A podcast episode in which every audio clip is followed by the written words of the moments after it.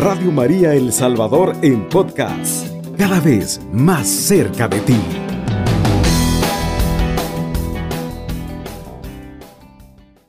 Este domingo, como ya lo decía nuestra hermana, lo que se celebra es la fiesta de la Sagrada Familia, que fue establecida por el Papa León XIII. Y hacerles un pequeño comentario, ¿verdad? Antes de comenzar con la reflexión de este día, que va a estar bastante especial que esta fiesta fue instituida eh, en un momento histórico cuando nuestra tradición cristiana era socavada por el pensamiento liberal y por las raíces del comunismo en el siglo XIX que ya comenzaban a aparecer, ¿verdad? Entonces, ¿cuáles son los problemas que van a ir afectando en esta época con ese nuevo pensamiento que va surgiendo?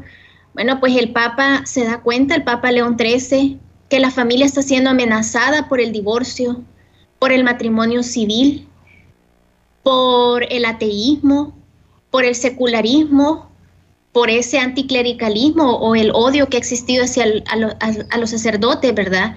Y también ese gran afán por alejar a la mujer de la iglesia.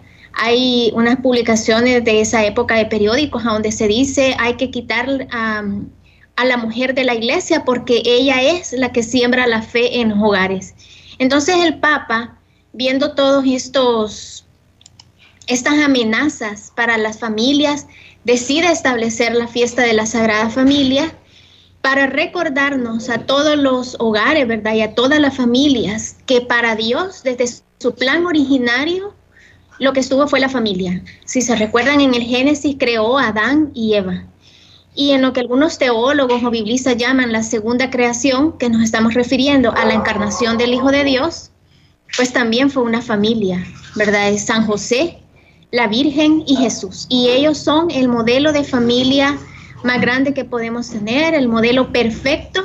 Y por eso es que el Santo Padre va a imponer esta fiesta, para no imponer, perdón, sino eh, instituirla para recordarnos que todos debemos vivir así, unidos por el amor y no permitiendo que las tentaciones del mundo resquebrajen nuestra familia, como pues lastimosamente ha sucedido, ¿verdad? Cuántos hogares rotos, cuántos hijos abandonados, eh, cuántos hijos que no pueden conocer a sus padres y esa tendencia de creer que cualquier grupo es una familia, cuando no es así, ¿verdad? Un grupo es una madre, un padre y sus hijos.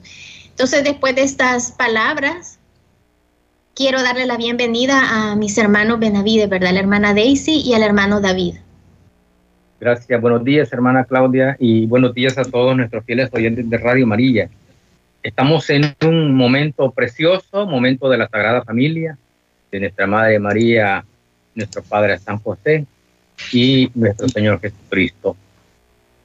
Para este día, pues, no compartiríamos las lecturas porque por el tiempo que tenemos, pero comenzar quizás primero con la primera lectura de este día, en el cual nos dice el libro del eclesiástico, como también lo conocemos como Sirácida, el que respeta a su madre tendrá larga vida. El que honra a su madre, el Señor lo escucha. Este texto es un buen testimonio de la doctrina y de las costumbres del judaísmo que vencirá, mantendrá contra el proceso de helenización impuesto por Antíoco, humanista en toda su doctrina acentúa especialmente la apología del cuarto mandamiento, o sea, el, el honor, el respeto y el cariño al padre y a la madre. No abandones a tu padre mientras viva, no lo abochornes mientras viva. Ya en el Éxodo había impuesto el pueblo el precepto humano y divino. Honra a tu padre y a tu madre para que se prolonguen tus días sobre la tierra. Esto lo encontramos en el libro del Éxodo, capítulo 20, versículo 12. También Tobías aconsejaba a su hijo, honra a tu madre y no le des un disgusto en todos los días de su vida. Acuérdate que ella pasó muchos trabajos por ti cuando te llevaba en su seno. Tobías 4.3.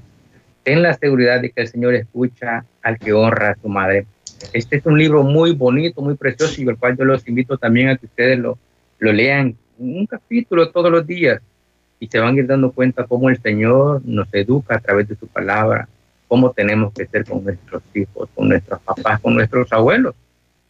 Dice, no le causes, perdón, disguste mientras cuando llega en sus edades, bueno, cuando ya están bien ancianitos, cuando ya chuché, y no te creas el mejor, el más fuerte, pues todos pasamos por eso y vamos a llegar a ser ancianos. en el Evangelio de, de, este día me encanta ese momento en que Jesús, dicen que van y, el niño Jesús se pierde, No, no aparece entre la multitud. Pero viene nuestra, nuestra Madre Santísima y lo busca con San José. Es un una bonita historia y me recuerda, nos contaba una tía de mi esposa que había un niño ahí que le habían comprado unos zapatos nuevos y le decía a la mamá, cuando vio que el niño salió con los zapatos puestos y andaba fregando, le dijo, bueno hijo, ¿y qué haces con esos zapatos nuevos? Esos son solo para salir. Y le decía el niño, no mami, también para entrar, mira, y salía al patio de su casa y volvía a entrar. Dicen que la mamá se puso a reír y dijo, esta es hipótesis que verdad que son más adelantados de uno. Estamos quizás tan acostumbrados a no hacer demasiado caso de lo que dicen los niños. Pensamos que todavía desconocen muchas cosas de la vida y del mundo y por eso sus reflexiones no nos pueden aportar mayor cosa, pero a veces nos sorprenden con frases cargadas de profundidad porque dicen las cosas por su nombre, con la sencillez de quien las descubre por primera vez. Y esto es lo que sucede a María y José en la lectura de hoy. O sea, ellos conocen la ley de Moisés, son judíos fieles a Dios y piadosos que van a Jerusalén por la fiesta de la Pascua, llevando incluso a su hijo, que a los 12 años todavía no estaba obligado, pero este viaje se organiza en caravanas de peregrinos y las familias y vecinos viajaban juntos ayudándose entre todos. Por eso María y José pierden de vista al niño, sin preocuparse pues al principio, pero luego al darse cuenta que no venía en el grupo, dicen a buscarlo. Ahora, queremos poner esta pregunta de María, nuestra Madre de Dios y Madre nuestra, para ti, para mí, pensando y haciendo un examen de conciencia de cómo celebraste la Navidad. ¿Te preparaste? ¿Viviste ese adviento, tiempo de preparación como se debe de ser? ¿Sentís que ha nacido Jesús en tu corazón? Porque nuestra madre, mira cómo le dijo Jesús, hijo mío, ¿por qué te has portado así con nosotros? Esta pregunta tiene que resonar en cada uno de nuestros corazones. Hijo mío, ¿por qué te has portado así con nosotros? Hemos estado buscando. Nuestra Madre María por ser mamá y porque todas las mamás son así. Como la mamá de Dios, que es todo amor, es madre de misericordia, no nos va a estar buscando en todo este tiempo de nuestra vida. Es algo que nosotros tendríamos que meditar. Si lo hemos hecho bien, nuestra Madre María nos anda buscando. Nuestro Padre Dios te está buscando. Que no tratamos de, de hacernos un examen de conciencia y poder decirnos a nosotros mismos, lo hice bien o no lo hice bien, y tratar de recapacitar. No es valiente aquel que cometió pecado o cometió una falta y se hace loco, no, aquel que reconoce y dice, yo quiero hacerlo bien. Hoy es el 2022, tenemos que ser diferentes. Cada vez que escuchamos palabra de Dios, tenemos que agarrar algo y tratar de enmendar aquello que no hicimos bien para que podamos caminar siempre haciendo la voluntad de Dios y haciendo aquellas cosas que le agradan. Bueno, sí, tienes, razón. Eh, muy buenos días, hermana. Muy buenos días este, a todos aquellos que nos escuchan. Buenos días. Este, lo, lo que estamos celebrando este día, pues es muy importante la familia, porque recordemos que no solamente la familia es la base de la sociedad, hablando así de manera, o sea, en el marco legal, ¿verdad? Sino que también eh, vemos eh, que la familia es la base de la sociedad y principalmente es la base del proyecto de Dios. No es un proyecto, como decíamos el domingo anterior, un proyecto de, individual, un proyecto humano, un proyecto cada uno, sino un proyecto divino. Tanto así que el Señor quiso nacer en una familia, quiso tener padre terrenal, quiso tener madre terrenal y, y, vemos también de que los textos son muy apegados, donde aparece toda la bendición que Dios puede dar, en, eh, nos habla en el, en habla sobre toda la bendición que podemos tener cuando honramos al Padre y a la Madre y cómo eh, nosotros podemos este, aportar Desde, desde nuestra pequeñez, desde nuestra sencillez, desde nuestra familia, esos valores para, para compartirlos dentro del seno del hogar. Bueno, ya pues ya nos va quedando poco tiempo, quisiéramos decir mucho y abarcar bastante, ¿verdad? Pero ya nos va llegando este corto de este primer bloque, no nos cambie. Feliz Navidad con Radio María.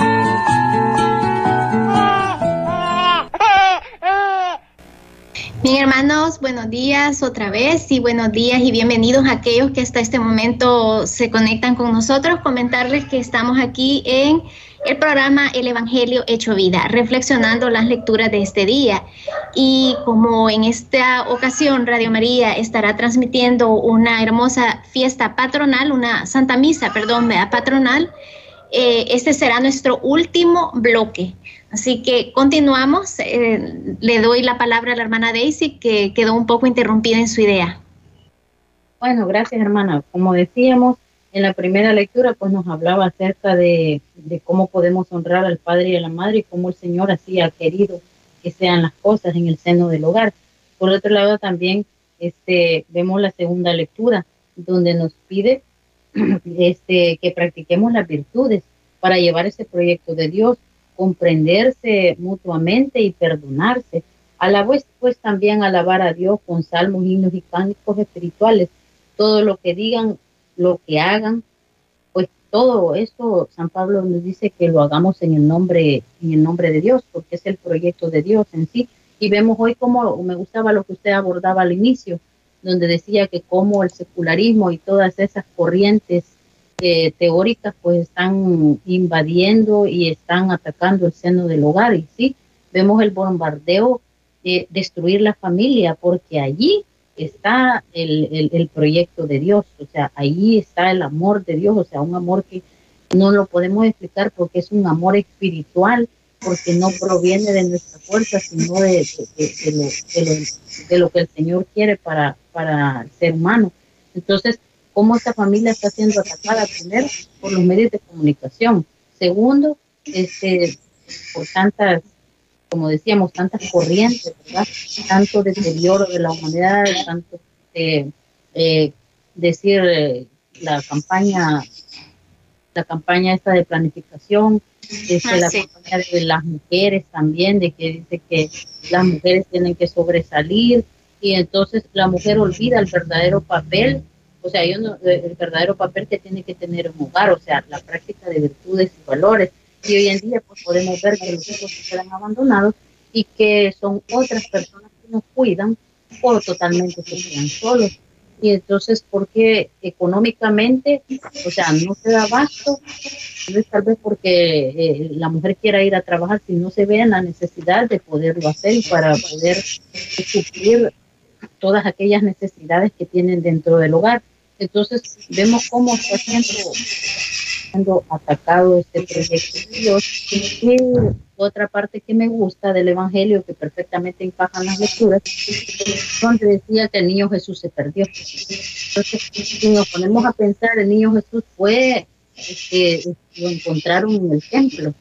¿Y cuántos de nosotros vamos a buscar a nuestros hijos en el templo? Creo que en el templo no los encontramos, porque según la, bueno, según el ambiente, el lugar, las circunstancias y la educación que nosotros les podemos dar. Pero vemos, vemos nuestros padres antes ¿verdad? De, de, llevarlo a él a la fiesta y compartir con él. Y si nos fijamos,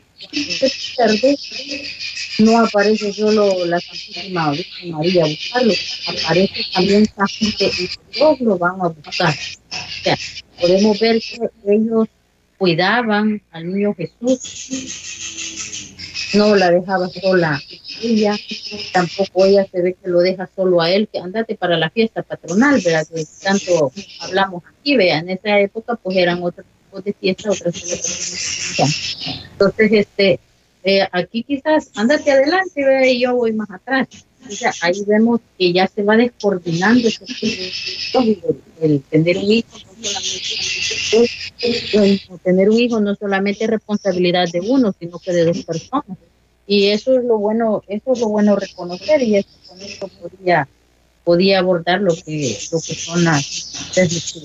Sí. Ahora, la dice hermana Claudia que algo bonito que hemos encontrado, que dice que las fiestas de las Pascuas tenía como propósito recordar que a partir de los hechos de Dios, ellos eran una nación. Este, este contexto le permite a esta edad afirmar su identidad, poder, poderse ver como, como un judío hijo de Dios. Por lo tanto, para él, estar en el templo de Jerusalén era estar más que en un templo. Para él significaba las cosas, la casa de su padre, donde consideraba necesario estar. Ahora, nosotros como bautizados nos, nos, consideramos hijos de Dios. Le dicen, bienvenido a la familia de Dios, bienvenido a la iglesia. Pero hasta ese momento, si nosotros reconociéramos que somos hijos de Dios, nos gustaríamos o, o imitaríamos a Jesús, buscar estar en su templo, escuchando su palabra, preguntando, como aparece ahí, que preguntaba con los sacerdotes de la ley, y donde ellos se daban cuenta de su sabiduría, como el niño estaba iluminado, pues, por, nuestro Padre Dios. Qué bonito sería que todos nosotros buscáramos el templo, buscar la palabra, de empaparnos de ese amor de Dios que, que ha quedado impregnado en su palabra. E, incluso Jesús nos decía, nos explicaba en aquel, en aquel pasaje donde se encuentra con Marta y María en su casa y dice, Señor, dile a mi hermana que me ayude, mira, solo yo ando haciendo oficio. Y le dice Jesús, no, María ha escogido lo mejor, ha escogido lo mejor, escuchar su palabra. Este es algo muy bonito que nosotros tendríamos que imitar. Escuchamos hermana Claudia. Sí, gracias. No todo lo que ustedes han dicho es, es así, ¿verdad? Yo tal vez solamente hacer mucho hincapié a nuestros hermanos que nos escuchan, que no olvidemos que la familia tiene, como nos han explicado el Papa Juan Pablo II, el Papa Benedicto y nuestro Papa actual, que es el Papa Francisco, la principal tarea de educar a los hijos. Los padres de familia no pueden relegar o delegar la educación a otros. Ciertamente existen los profesores, existen las religiosas y los sacerdotes que cooperan, pero ellos son cooperadores. Si se fijan en la Sagrada Familia, los que han enseñado la fe son San José y, la Virgen, pues no, delegan esa, esa, ¿cómo se dice? enseñanza en, en, otros, porque lo que sucede es que cuando los padres de familia delegan, prácticamente ya no tienen autoridad sobre sus hijos. Y al perder esa autoridad, se imagina cómo crecen esos niños, ¿verdad? Crecen, como solemos decir, así como animalitos sin reglas, porque nadie les dijo eso no o eso sí. Ahora existe un gran temor a corregir a los hijos. Se piensa que corregir es maltratar y no, ¿verdad? Una cosa es el maltrato y otra cosa es la corrección. Recuerden que una corrección a tiempo pues ayuda mucho y uno cuando ha sido profesor o cuando es profesor sabe todas las los efectos o las secuelas de, de, descuidar los padres de familia esa educación. Y en la actualidad, sobre todo, me gustaría hacer mucho hincapié la fe. No olviden los padres de familia que la fe se enseña con el testimonio de vida. O son ustedes los que tienen que orar para que sus hijos los vean orar. Son ustedes los que tienen que ir a misa para que sus hijos los vean ir a misa. Ese es el caso de San José, como estaba diciendo el hermano David y, y la hermana Daisy, ¿verdad? Ellos van al templo, entonces el niño va al templo. Y qué bonito lo que decían ellos, ¿verdad? Que el niño se pierde y no lo van a buscar a otro lugar más que al templo. Eso quiere decir que ellos sabían que habían educado a su hijo en la fe y en ese amor a, a Dios. Y eso es lo que nos está fallando ahora. Y por eso yo quería agregar que el Papa Francisco hace unos años celebró el sínodo, ¿verdad?, de la familia y se ha emitido un documento que este año que ha sido nombrado el año litúrgico, pues el año de la familia, yo los invitaría a que lo relean si ya lo leyeron y si no, pues que lo vuelvan a leer, que es el documento de Amoris Letizia, ¿verdad? Porque ahí se nos dice todo lo que estaba diciendo la hermana Daisy y yo también al inicio, todo lo que está pasando, todos los eventos que, que están dañando a la familia. En la actualidad está la eutanasia, ¿Cuántos dicen eh, que se muera? De todas formas, ya es un anciano y así me queda la herencia a mí. Mi papá es un estorbo, ya no me sirve para nada. eh, o si no, cuántos están practicando o gobiernos que están aprobando el suicidio asistido, incluso niños de 12 años, 8 años deciden suicidarse porque nadie detuvo esas leyes en los países. O sea, nosotros como cristianos tenemos que exigir la no aprobación a leyes que atentan contra el plan de vida de Dios. Y otros, otros males, pues que ahora se, se quieren aprobar aquí en el país, como decía la hermana, todo por una lucha equivocada de las mujeres, el aborto, ¿verdad? que también atenta contra el plan de vida de nuestro Señor Dios, que siempre, siempre ha procurado la vida. Entonces ya no solamente es el divorcio, ya no solo es el matrimonio civil lo que nos afecta a las familias, sino también todos estos proyectos de muerte, como decía ella, la hermana Daisy, eh, las campañas de anticoncepción y todo esto. Entonces, eh, recomendarles que oremos, que oremos, que hagamos mucha, mucha oración para que nuestras familias sean un modelo de perfección. Y parece que nos tenemos que retirar ya, porque como les digo, viene la Santa Misa, ahí podrán ustedes escuchar pues las lecturas de este día, que ahora por eso no las hemos leído. Y eh, ah, parece que vamos a una pausa y luego retornamos entonces. Feliz Navidad con Radio María. Bien, hermanos, ya estamos aquí en el último bloque, ¿verdad?, de su programa El Evangelio Hecho Vida y los invitamos a hacer alguna llamada. Y si no, pues como les decía, yo eh, invitarlos a leer ese documento, ¿verdad?, de Amoris Leticia. Y no sé si mi hermano David quisiera hacer algún comentario. Sí, hermana Claudia, usted hablaba de la corrección. Recuerdo de aquella cita de Proverbios 19, 18 en donde dice, corrige a tu hijo mientras haya esperanza, si no, tú serás responsable de su muerte. Esas son palabras bien duras realmente, pero dice corregir, o sea, no habla de maltrato. Sí. Oh, Dios, hay una llamada. Ave María Purísima. Sin pecado concebida. Feliz Navidad para todos, para la hermana Claudia y los esposos de Navides. Gracias. Los que falten, porque antes era más eh, numeroso el, el grupo. Pero bien, de todas maneras, saludarlos en Navidad, que ya lo he hecho y lo sigo haciendo, estamos en la octava, entonces es largo para decir feliz Navidad. Es agradable el programa que ustedes eh, tienen en sus manos, siempre, porque nos enseñan. Indudablemente, todas las cosas son como el niño Jesús. Todos niños, porque Jesús nos dice ya en su enseñanza que nadie va a llegar al cielo si no vuelve a ser niño. Y el niño nos lo da, el niño, el Mesías, Jesús, el que está en Navidad. Si todos quisiéramos vivir como Jesús, estaríamos en el mandato de amor que Él nos da. Porque Dios es amor.